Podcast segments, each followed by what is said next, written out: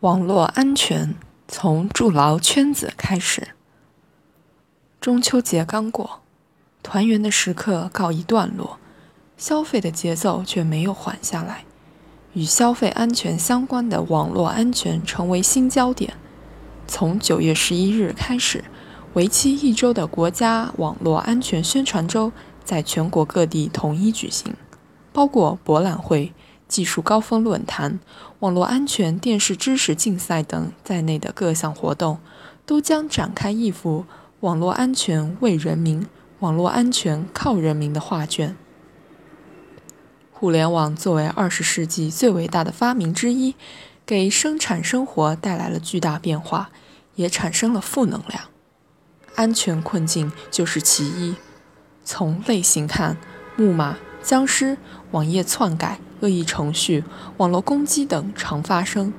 从数据看，据《中国互联网网络安全报告》，二零一五年共发现十点五万余个木马和僵尸网络控制端，通过自主捕获和厂商交换获得移动互联网恶意程序数量近一百四十八万个。每个网络安全漏洞。都是一次对技术和管理的挑战，也拉远了网络强国的目标距离。拥有七亿多网民的网络大国，因互联网的多中心化，形成了各异的圈层结构。强化网络安全，要从圈子入手。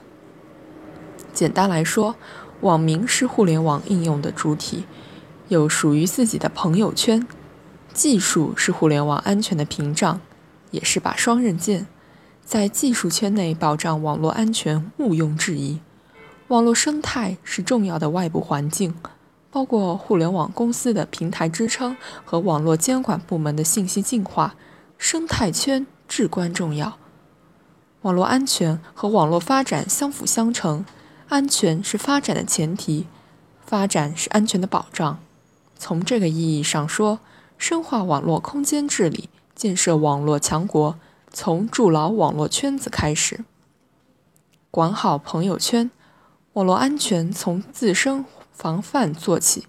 谁使用谁获益，谁使用谁维护。网络安全对用户来说就是自身安全。有专家指出，网络安全最核心的内容是大数据。大数据从何而来？是用户。不管是低头族还是指尖族，手机已成为身体器官的一部分。无网络不生活，并非夸大之词。而在微购分享的同时，可能于无形中泄露了自己的隐私，暴露了他人信息。就像一个漫画戏谑道：“西天取经的路上，猪八戒的一个朋友圈把唐僧曝光在妖怪面前。”管好朋友圈，需要对谣言有甄别力，对转发有忍耐力，对分享有识别力。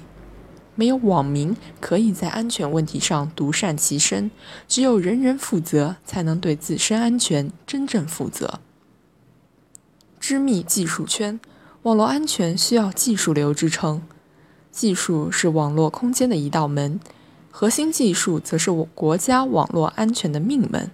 保障网络安全要从基础技术开始，关键是抓住核心技术，诸如颠覆性技术、非对称技术、前沿性技术等方面，既要保持敏感，又要走在前列。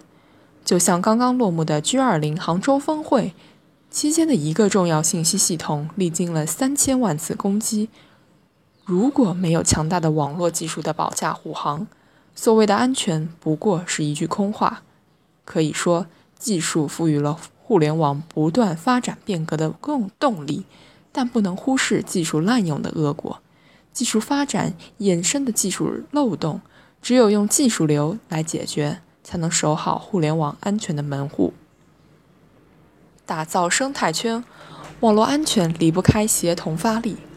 互联网发展至今，已从平面的网页变成了可移动的终端，已从单一的技术形态变成了系统的产业模式。